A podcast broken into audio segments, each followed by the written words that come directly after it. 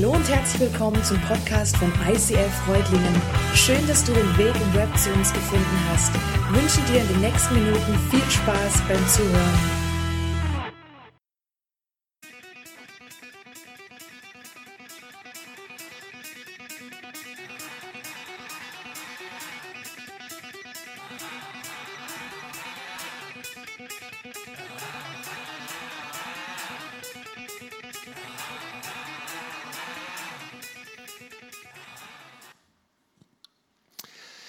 Was soll das? Ich habe gedacht, wir machen heute mal was Außergewöhnliches. Das hat sich Boeing auch gedacht. Normalerweise startet man das Flugzeug so nicht. Ähm, sie haben gedacht, sie schauen mal, was geht mit dem Material, was kann man da so anstellen. Und ich habe gedacht, ich mache das gleiche mal mit euch heute. Ich steige heute mal mega steil in diese Predigt ein und guck mal, wie ihr es verkraftet. Ich hau euch gleich mal so einen Bibelvers um die Ohren. Denn Gott hat der Welt seine Liebe dadurch gezeigt, dass er seinen einzigen Sohn für sie hergab, damit jeder, der an ihn glaubt, das ewige Leben hat und nicht verloren geht. Das ist heftig, so als Einstieg, so ganz ohne Vorbereitung und ohne Holy Keyboard im Hintergrund. Also ist nicht so ganz einfach, gleich so heftig in eine Predigt einzusteigen. Und doch glaube ich, ist es gut, das mal zu tun. Du musst an Jesus glauben, damit du nicht verloren bist, heißt es da, sondern ein ewiges Leben hast. An Jesus glauben. Hm. An Jesus glauben, ist das so eine Gefühlssache? Also ich fühle mich danach, ihm zu vertrauen. Ich fühle einen Glauben. Ist Glauben eine Schwäche? Also man sagt ja, Glauben ist so für die Schwachen, die irgendwie nicht in der Lage sind, ihr Leben selber in den Griff zu kriegen. Ist Glauben eher was für die Dummen? Von wegen Glaube kann man ja nicht logisch begründen. Ist das mit dem Jesus überhaupt so krass? Ist das überhaupt so ein steiler Einstieg? Meint er das wirklich so? Oder ist das nur ein Bibelvers, den ich jetzt rausgegriffen habe und man ja mit einem Bibelvers so alles Mögliche erklären kann? Ich möchte noch einen draufsetzen, ein zweiter Bibelvers, Markus 16, 16. Wer glaubt und sich taufen lässt, der wird gerettet werden. Wer aber nicht glaubt, der wird verurteilt werden. Das ist irgendwie noch krasser, oder? Ist das wirklich so schwarz-weiß? Ist es wirklich so festzumachen mit diesem Jesus? Vater im Himmel, ich möchte dir Danke sagen, dass du hier bist. Ich danke dir, dass wir nicht alleine in dem Raum sind. Ich danke dir, dass dein Geist auf diese Welt gekommen ist und dass dein Geist diesen Gottesdienst bestimmt. Heiliger Geist, ich bitte dich, dass du jetzt zu uns sprichst. Ich bitte dich, dass du unsere Herzen berührst, dass du in uns etwas erklärst, was dir auf dem Herzen liegt, sodass wir es verstehen können. Und das bete ich in Jesu Namen. Amen. Vielleicht kennst du auch solche Zweifel am Glauben. Ist das doch eher für die Schwachen? Ist es doch eher irgendwie ein bisschen eine komische Geschichte? Vielleicht hast du Erfahrungen in deinem Leben gemacht, dass für dich eigentlich logischer erscheint, nicht an Jesus zu glauben. Vielleicht bist du auch so unterwegs, dass du sagst, hey, für mich ist Wissenschaft eher ein Widerspruch zu Glaube. Vielleicht bist du so unterwegs, dass du sagst, hm, Jesus an und für sich schon okay, guter Redner, Prophet, irgendwie schon speziell, aber mehr auch nicht. Vielleicht kennst du das, dass Jesus schon so ein Punkt in deinem Leben ist, aber du würdest ihn definitiv nicht als diesen zentralen Punkt benennen können, der so über Leben und Tod und über Ewigkeit entscheidet. Dir ist es aber nicht gleichgültig, wie du lebst. Du würdest nicht sagen, hey komm, also das mit Gott, wurscht, Hauptsache Party, Hauptsache Spaß, ich nehme alles mit, wie es geht. Nein, so bist du gar nicht drauf. Du sagst, nein, ich habe schon Wertvorstellungen, ich habe klare Moralvorstellungen. Dann möchte ich dich nur fragen, nach welchem Maßstab? Was liefert deine Werte im Leben? Was ist der Maßstab, an dem du dich orientierst? Dein eigener? dein Empfinden, deine Logik, ein bisschen Bibel, ein bisschen was von allem, so ein bisschen Buddha, so ein bisschen fernöstlich, so ein bisschen Wissenschaft, so ein bisschen Spiritualität, kann ja nicht schaden. Was ist die Grundlage? Stell dir mal vor, du würdest sterben. Gut, ist jetzt kein so ein prickelnder Gedanke, aber kann man sich ja mal vorstellen. Ja? Ich stelle mir das so ein bisschen vor, wenn das jetzt nicht so ganz gruselig abläuft, dann wird es so sein, dass du irgendwann mal die Augen zumachst und dann ist es so eine Art Schlaf, in die du fällst. Dann wachst du aber nicht so wie sonst wieder auf, sondern du wachst möglicherweise im Himmel auf. Und da ist Jesus. Kannst du dir einfach nur mal vorstellen. Da ist Jesus, der schaut dich an und er sagt, Junge, Mädel, tut mir leid. Ich meine, ich hatte es dir gesagt. Ich hatte es dir deutlich gesagt, dass ich der entscheidende Faktor bin über Leben und Tod. Jetzt hast du diesen einen Teil von Leben hinter dir. Dort steht der Himmel vor dir, aber du wirst nicht reinkommen. Beklemmender Gedanke. Muss ich ehrlich sagen, ich finde ich, ich find ihn sehr gruselig, diesen Gedanken. Stell dir mal vor, du wachst auf und es gibt gar kein Leben nach dem Tod. Es gibt keinen Jesus, es gibt keinen Gott. Gut, möglicherweise wachst du dann auch gar nicht auf, aber die Frage ist, ganz logisch gefragt, ob es Jesus gibt oder ob, ihn, ob es ihn nicht gibt. Was macht es für einen Unterschied hier in deinem Leben und einen Unterschied auf deine Entscheidung? Ich habe mich mal gefragt, hey, was wäre denn, wenn ich wirklich mein Leben auf Jesus gesetzt hätte, wenn ich vertraut hätte in ihn, wenn ich mein Leben nach seinem Willen gestaltet hätte und es würde ihn nicht geben? Was bitte hätte ich dann verloren? Und ich finde es super spannend, dieses Gedankenexperiment mal zu machen, denn du bekommst zweierlei Antworten. Was hättest du verloren, wenn du mit Jesus gelebt hättest, aber es gäbe ihn nicht? Möglicherweise Spaß im Leben, möglicherweise Geld, das du nicht gemacht hast, nicht verdient hast, eine Karriere, sexuelle Erfahrungen, Beziehungen. Das Spannende ist, das, was du jetzt antwortest, also das, was du denkst, was du verloren hättest, sagt dir, wie du Gott siehst. Und das finde ich super spannend an dem Experiment. Wenn du zum Beispiel denkst, ich hätte viel Spaß verloren, dann siehst du Gott als Spaßbremse. Wenn du sagst, ich hätte Geld verloren, dann siehst du Gott als so einen knausrigen Typen an, der dir Geld nicht gönnt. Wenn du sagst, ich hätte viele Beziehungen, sexuelle Erfahrungen nicht gemacht, dann siehst du Gott als einen verklemmten Sexmuffel, der nicht weiß, was wirklich Spaß macht. Das heißt, diese Vorstellung, wenn es Jesus nicht gäbe, was hätte ich verloren, sagt dir ganz ehrlich, wie du Gott siehst. Okay, das ist jetzt spannend, das ist nicht geplant. Das gehört gerade noch nicht zum Programm dazu. Ich weiß noch nicht, wo es herkommt. Klingt ein bisschen nach Magenverstimmung oder so, aber also ich hoffe für meinen Magen, dass es das nicht ist. Ich denke, wir werden es rauskriegen oder auch nicht. Was ist, wenn du aufwachst und es gibt Jesus, aber du hast nicht mit ihm gelebt? Und ich glaube, diese Frage ist extrem wichtig dass du darauf eine Antwort findest. Ich glaube, es ist entscheidend wichtig, dass du eine Position findest zu Jesus. Aber die Frage ist, sieht er sich selber wirklich so? Ist das wirklich so schwarz-weiß? Sagt Jesus das überhaupt? Oder haben wir Christen das nicht im Laufe der 2000 Jahre so ein bisschen krass da rein interpretiert? Jesus sagt insgesamt siebenmal, ich bin.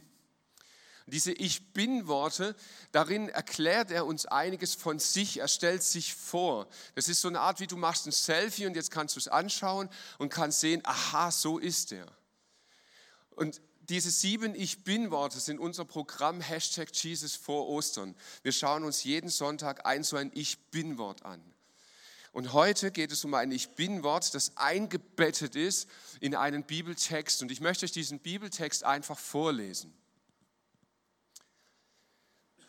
Ich sage euch die Wahrheit, fuhr Jesus fort. Wer nicht durch die Tür in den Schafstall geht, sondern auf einem anderen Weg einsteigt, der ist ein Dieb und ein Räuber.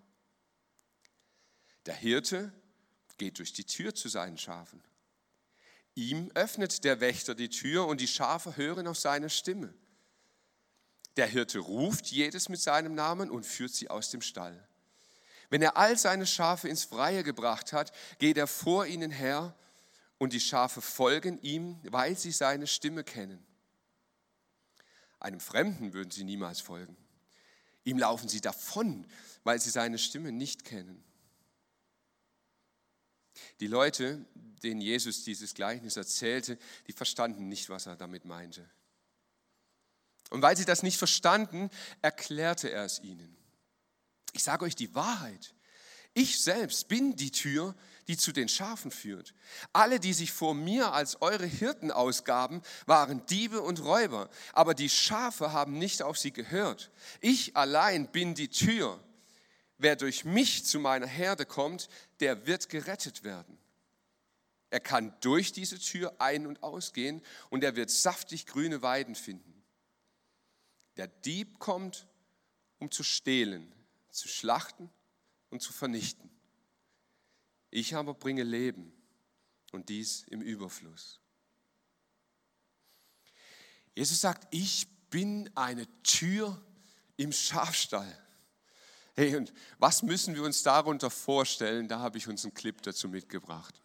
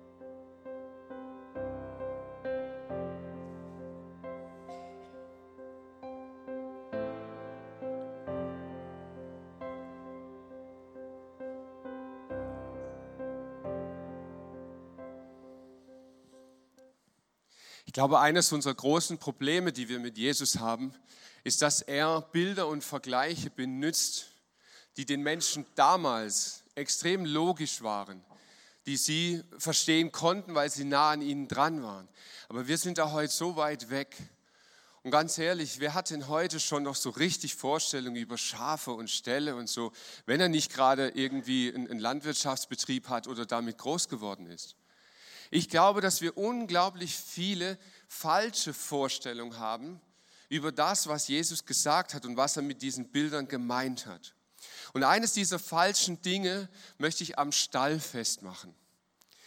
Viele Menschen denken, wenn sie ihr Leben mit Jesus beginnen, dann begeben sie sich in einen geschlossenen Stall. Also so ein mit Wänden hochgemauert, mit Dach drauf, mit einer Tür zu. Und dann, dann führen sie ein Leben in so einem geschlossenen Stall drinnen äh, mit, mit verschiedenen Facetten. Und ich glaube, dass das der erste Fehler des Verständnisses ist. Jesus hat einen ganz anderen Stall vor Augen in diesem Bild. Der Stall ist kein Schutz vor Unbequemlichkeiten. Der Stall ist kein Stall mit Dach drauf, wo es nicht mehr reinregnet, wo es kein schlechtes Wetter mehr zu spüren gibt. Wenn du ein Leben mit Jesus beginnst, dann gehst du nicht in einen Stall hinein, wo es nur noch bequem ist, wo es nur noch warm und trocken und schön ist. Ein Leben mit Jesus bedeutet, dass du trotzdem Wind und Wetter ausgesetzt bist, dass du trotzdem das Leben mitbekommst mit all seinen Facetten. Der Stall ist nicht das Dach über dir, wo du irgendwie vom Leben nichts mehr mitbekämst. Ein Leben mit Jesus ist keine Garantie für easy peasy. Das zweite, im Stall ist man nicht allein. Ich habe so oft das Gefühl, Individualismus ist mittlerweile so an top unserer, unserer Lebensgestaltung. Wir glauben selbst als Christen, wir würden mit Jesus gehen und dann hätten wir so einen Solostall. Da bist du alleine drin, da meinst du dir es bequem und gemütlich. Aber in so einem Stall, da sind noch zig andere Schafe. Und wisst ihr was, die stinken. Die anderen Schafe, die riechen nicht so, wie es dir passt. Die sehen vielleicht nicht so aus, wie es dir passt. Und vielleicht hast du es dir nicht mal ausgesucht, wer da neben dir sitzt. In so einem Stall bist du nicht allein. Im Stall gibt es kein Full Service. Ich erlebe immer wieder, dass Menschen auch in unsere Gemeinde kommen mit der Erwartungshaltung und sagen, hey, jetzt bin ich in der Church, jetzt bin ich im Stall und jetzt werde ich rundrum versorgt. Aber wisst ihr was, das ist überhaupt nicht der Anspruch des Stalls. Im Stall gibt es ein bisschen Heu. Da gibt es ein bisschen Futter. Aber das große Futter gibt es draußen. Das Lebensfutter holt man sich draußen. Im Stall ist ein ganz spezieller Moment. Ja, gibt es dort Nahrung, ja, gibt es dort Wärme, ja, gibt es dort Schutz. Aber das ist nicht das, wovon du tagtäglich lebst. Es ist ein besonderer Moment. Und im Stall ist man nicht eingesperrt. Man geht nicht einmal rein in diesen Stall und dann verlässt man ihn nie wieder. Nein, es ist ein besonderer Moment, zu dem man reingeht und dann geht man wieder raus. Und dann geht man auf die Weiden und dann erlebt man das Leben. Ich glaube, die zweite Vorstellung, die wir haben und die wir auch sehr falsch verstehen, ist die Tür. Mir ging das ganz extrem so. Ich habe unter diesem Bild, wenn Jesus gesagt hat, ich bin die Tür, dann hatte ich irgendwie immer so ein, so ein Holzbrett mit Angeln vor Augen, das so irgendwie schwingt. Und, und das war so die Tür, die ich vor, vor Augen hatte. Als ich dann diesen Clip gesehen habe, habe ich es wirklich begriffen. Jesus spricht nicht von so einem Holzbretttür. Wenn Jesus sagt, ich bin die Tür zum Schafstall, dann spricht er von einem Loch in einer Mauer, von einem Durchgang in eine Mauer. Und da habe ich gedacht, hey Jesus, Moment mal. Wenn du sagst, du bist die Tür, du bist ein Loch in einer Mauer, dann sagst du das nicht einfach so, nicht weil dir gerade nichts Besseres eingefallen wäre. Von was für einer Mauer spricht Jesus? Und diese Mauer finden wir in Jesaja 59, Vers 2. Dort heißt es, eure Schuld, sie steht wie eine Mauer zwischen euch und eurem Gott. Eure Sünden verdecken ihn, darum hört er euch nicht. Die Bibel sagt, zwischen Gott und uns ist eine Mauer. Wie, wie, wie an diesem Schafstall. Ja? Da ist eine Mauer zwischen ihm und uns. Und weil diese Mauer dazwischen ist, erleben wir Gott nicht mehr. Und ich, ich habe keine Ahnung, wo du stehst im Glauben, wie du mit Gott unterwegs bist, was du für Erfahrungen hast. Aber immer und immer und immer wieder erhöre ich von den Menschen, dass sie mir sagen, hey, Gott ist für mich irgendwie so fremd. Gott ist für mich spooky. Gott ist für mich irgendwie irgendwas, was ich nicht greifen kann. Und weißt du, das mit dem Beten ist auch so eine Sache. Ich bete zwar, aber irgendwie habe ich immer das Gefühl, hört er nicht oder bin ich zu leise oder hat er gerade keine Zeit oder irgendwie, ich habe nicht das Gefühl, dass Gott mich wirklich hört. Und wisst ihr was, genau das beschreibt die Bibel. Sie sagt, ja, das ist so. Denn zwischen Gott und dir ist eine Mauer. Da ist etwas dazwischen. Und weil du vor die Mauer redest, hört Gott dich nicht. Und es ist immer spannend mit diesen Bildern. Gott hört ja schon irgendwie alles. Aber ich glaube, genau das meint es. Weil diese Mauer dazwischen ist, hast du das Gefühl, dass Gott dich nicht hören würde. Und diese Mauer, vielleicht kennst du die in deinem Leben. Sünde ist so ein ganz schwieriger Begriff, weil wir ja irgendwas Moralisches damit verbinden. Da habe ich irgendwas angestellt, ich habe gelogen, ich war nicht nett zu jemandem oder was auch immer. Aber wisst ihr, ich glaube, es geht nicht um diese moralischen Punkte. Die sind letztlich immer nur eine Konsequenz von Sünde. Ich glaube, der Punkt ist, dass wir als Menschen von Anbeginn an nicht mehr in dieser Gemeinschaft mit Gott stehen. Und Leute kommen immer wieder zu mir und kleine Kinder, die wir segnen und sagen, hey, aber die Kleinen, die haben doch noch nichts getan. Das stimmt. Sie haben noch nichts getan. Heißt das, dass sie deshalb von Sünde frei sind? Nein, sie erleben es genauso. Denn sie werden in eine Welt hineingeboren, die von Sünde geprägt ist. Und wisst ihr, das Ja Gottes zu dem Kind, das steht. Und ich glaube nicht, dass wir das in einer Taufe zeigen müssen, dass Gott sein Ja gesprochen hat. Ohne das Ja wäre das Kind gar nicht auf der Welt. Aber das Kind kommt in eine Welt, die gefallen ist, die von Sünde eingenommen ist. Und das erleben Kinder von Anfang an. Und nicht, weil sie was machen. Aber wie viele Kinder kommen auf die Welt und erleben die Auswirkung unserer Schuld? Und es kann sein, du kommst in deinem Leben an einen Punkt, wo du sagst, hey, diese Mauer erdrückt mich. Ich komme nicht mehr weiter. Und jetzt sagt Jesus, ich bin das Loch in der Mauer. Ich bin der Durchgang. Ich bin die Möglichkeit, durch diese Mauer hindurchzukommen und Gott wieder zu begegnen. Und wisst ihr, das Krasse an der Bibel ist, deshalb glaube ich ganz persönlich, dass sie stimmt, weil sie sich immer wieder selber erklärt. Jesus sagt, ich bin das Loch in der Mauer. Schauen wir uns ganz kurz an, was an Karfreitag passiert ist. Ihr, ihr wisst vermutlich alle, dass Jesus dort gekreuzigt wurde. Aber es ist etwas ganz Spezielles passiert in diesem Moment. Es gab damals den Tempel. Und der Tempel war der Ort, an dem die Juden gesagt haben, dort wohnt Gott. Und im Tempel, da gibt es das Heilige, das ganz, ganz Heilige und das Allerheiligste. Und das Allerheiligste in, einem, in einer Kirche, das wisst ihr, ist das Schlagzeug. Gell? Das, das ist das Allerheiligste. Und das Allerheiligste, da darf man nicht einfach rein. Also das geht, wenn ich jetzt da reingehe, dann kommt er heime und dann wird er mich an meinen Beinen packen, weil höher kommt er nicht, sorry, nein. Aber dann wird er sagen, hey, das geht nicht, du kannst da nicht rein. Denn nur einer hat die Erlaubnis, in das Allerheiligste zu gehen. Und das war der Priester damals. Und der Priester konnte da nicht einfach reinlatschen der hatte ein mega Ritual zu, zu vollziehen. Er musste sich reinigen von aller Schuld.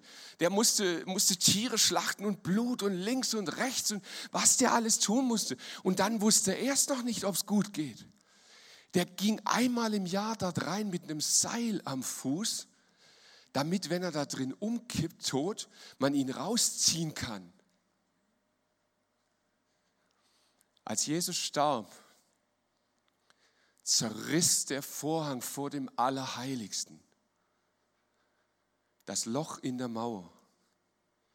Der Zugang war frei. Man konnte einfach reinlatschen. Diese Bilder der Bibel wiederholen sich. Und sie weisen alle miteinander auf Jesus hin. Jetzt ist das Spannende, was sagt Jesus und was sagt er nicht. Jesus sagt nicht, ich bin der Türwächter. Also wenn du, liebes Schaf, kommst, dann musst du erstmal am Wächter vorbei. Und dann guckt er dich an. Hey, schwarzes Schaf.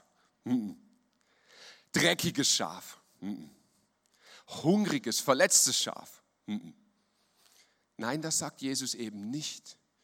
Jesus sagt nicht, ich bin der Türwächter. Er sagt, ich bin die Tür.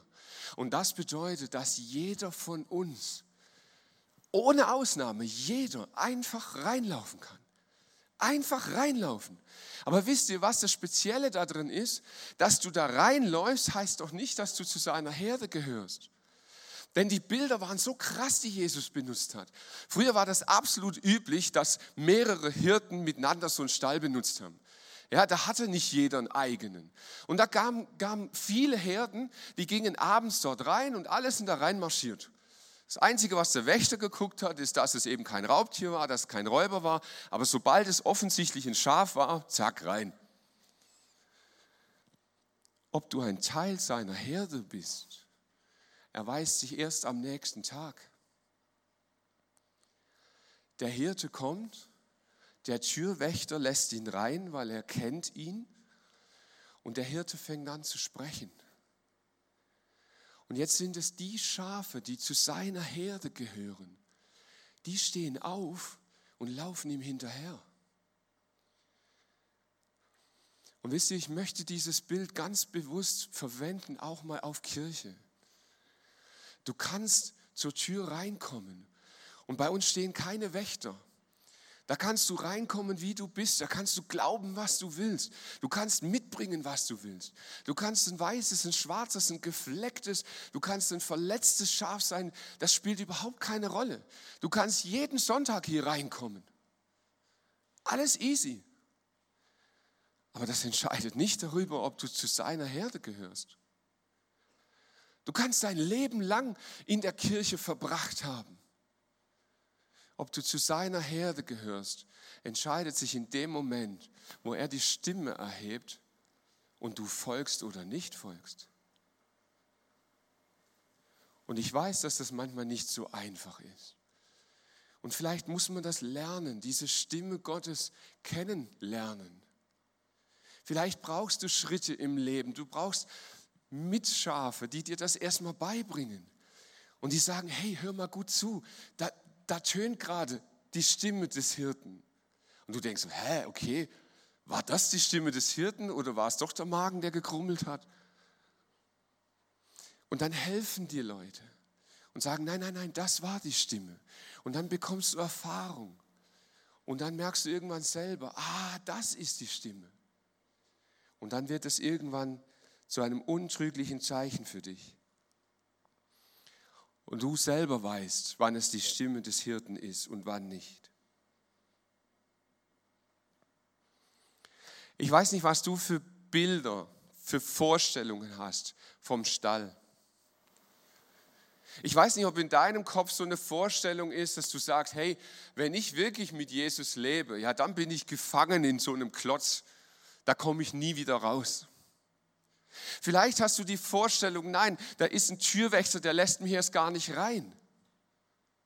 Vielleicht hast du die Vorstellung, ah, ich bin doch schon lange in der Herde und jetzt liege ich in meinem Stall und warte halt so irgendwie, bis Futter kommt. Aber dieses Bild, das Jesus verwendet, das geht so viel weiter. Er sagt, hey, ich bin diese eine Tür, der Zugang dazu. Und es gibt nur diesen einen Zugang dazu in diese Herde reinzukommen, ein Teil dieser Herde zu werden. In Markus 16, 16, diese mega steile Bibelstelle, heißt es, wer glaubt und sich taufen lässt, der wird gerettet werden.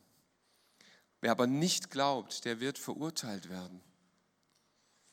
Weißt du, vielleicht bist du heute hier und sagst, hey, das alles, das interessiert mich gar nicht. Auf so viel Schaf habe ich keinen Bock ist okay. Du darfst hier gewesen sein, du kannst es gut gefunden haben oder weniger gut gefunden haben. Du bist nächste Woche wieder eingeladen. Du darfst kommen, du darfst Teil dieser Gemeinschaft sein und dich hier freuen oder nicht. Das ist, das ist vollkommen in Ordnung. Vielleicht bist du heute hier und sagst, hey, das mit diesem Jesus, wow, das scheint doch ein bisschen krasser zu sein. Und vielleicht hast du das Bedürfnis und sagst, da gibt es aber ganz viele Fragen jetzt. Da gibt es ganz viele Dinge, die habe ich nicht verstanden und das macht mir Angst und ich, ich weiß nicht, wie damit umgehen. Dann darfst du gerne nach dieser Celebration ans Kreuz gehen. Dort stehen Mitarbeiter von uns, die warten nur auf dich und sind bereit, mit dir zu reden. Und sie werden versuchen, deine Fragen zu beantworten. Vielleicht sagst du aber, hey, das habe ich schon lange gemacht, ich bin durch diese Tür hindurchgegangen, aber jetzt sitze ich drin und bin irgendwie mitten in der Herde, aber ich kenne diese Stimme nicht. Ich weiß nicht, was das heißt, mit Jesus rausgehen. Ich weiß nicht, was das bedeutet, auf frische Weiden zu gehen. Ich weiß nicht, was das heißt, ein Schaf in seiner Herde zu sein. Dann möchte ich dich einladen, nach dieser Celebration haben wir draußen, ganz groß steht drüber, Next Step Bar. Und das ist ein Ort, wo wir dir erklären möchten, was es heißt, in deinem Leben Schritte mit diesem Hirten zu gehen.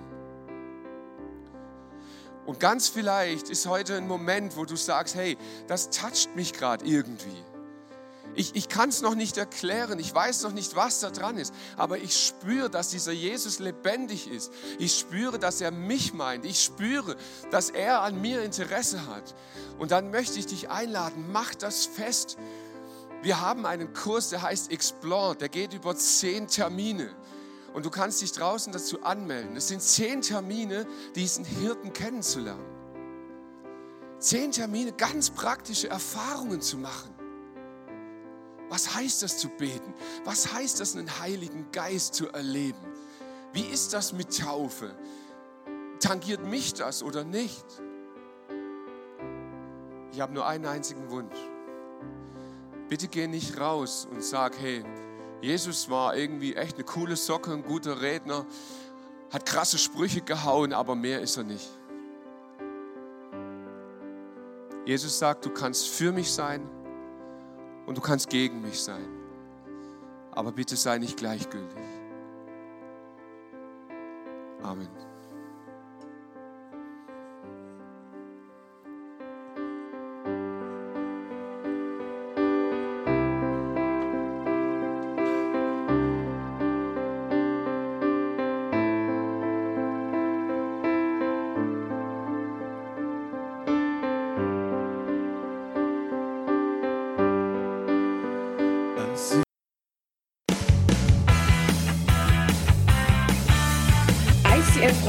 Sagt Dankeschön fürs Reinklicken. Weitere Infos findest du unter www.icf-reutlingen.de.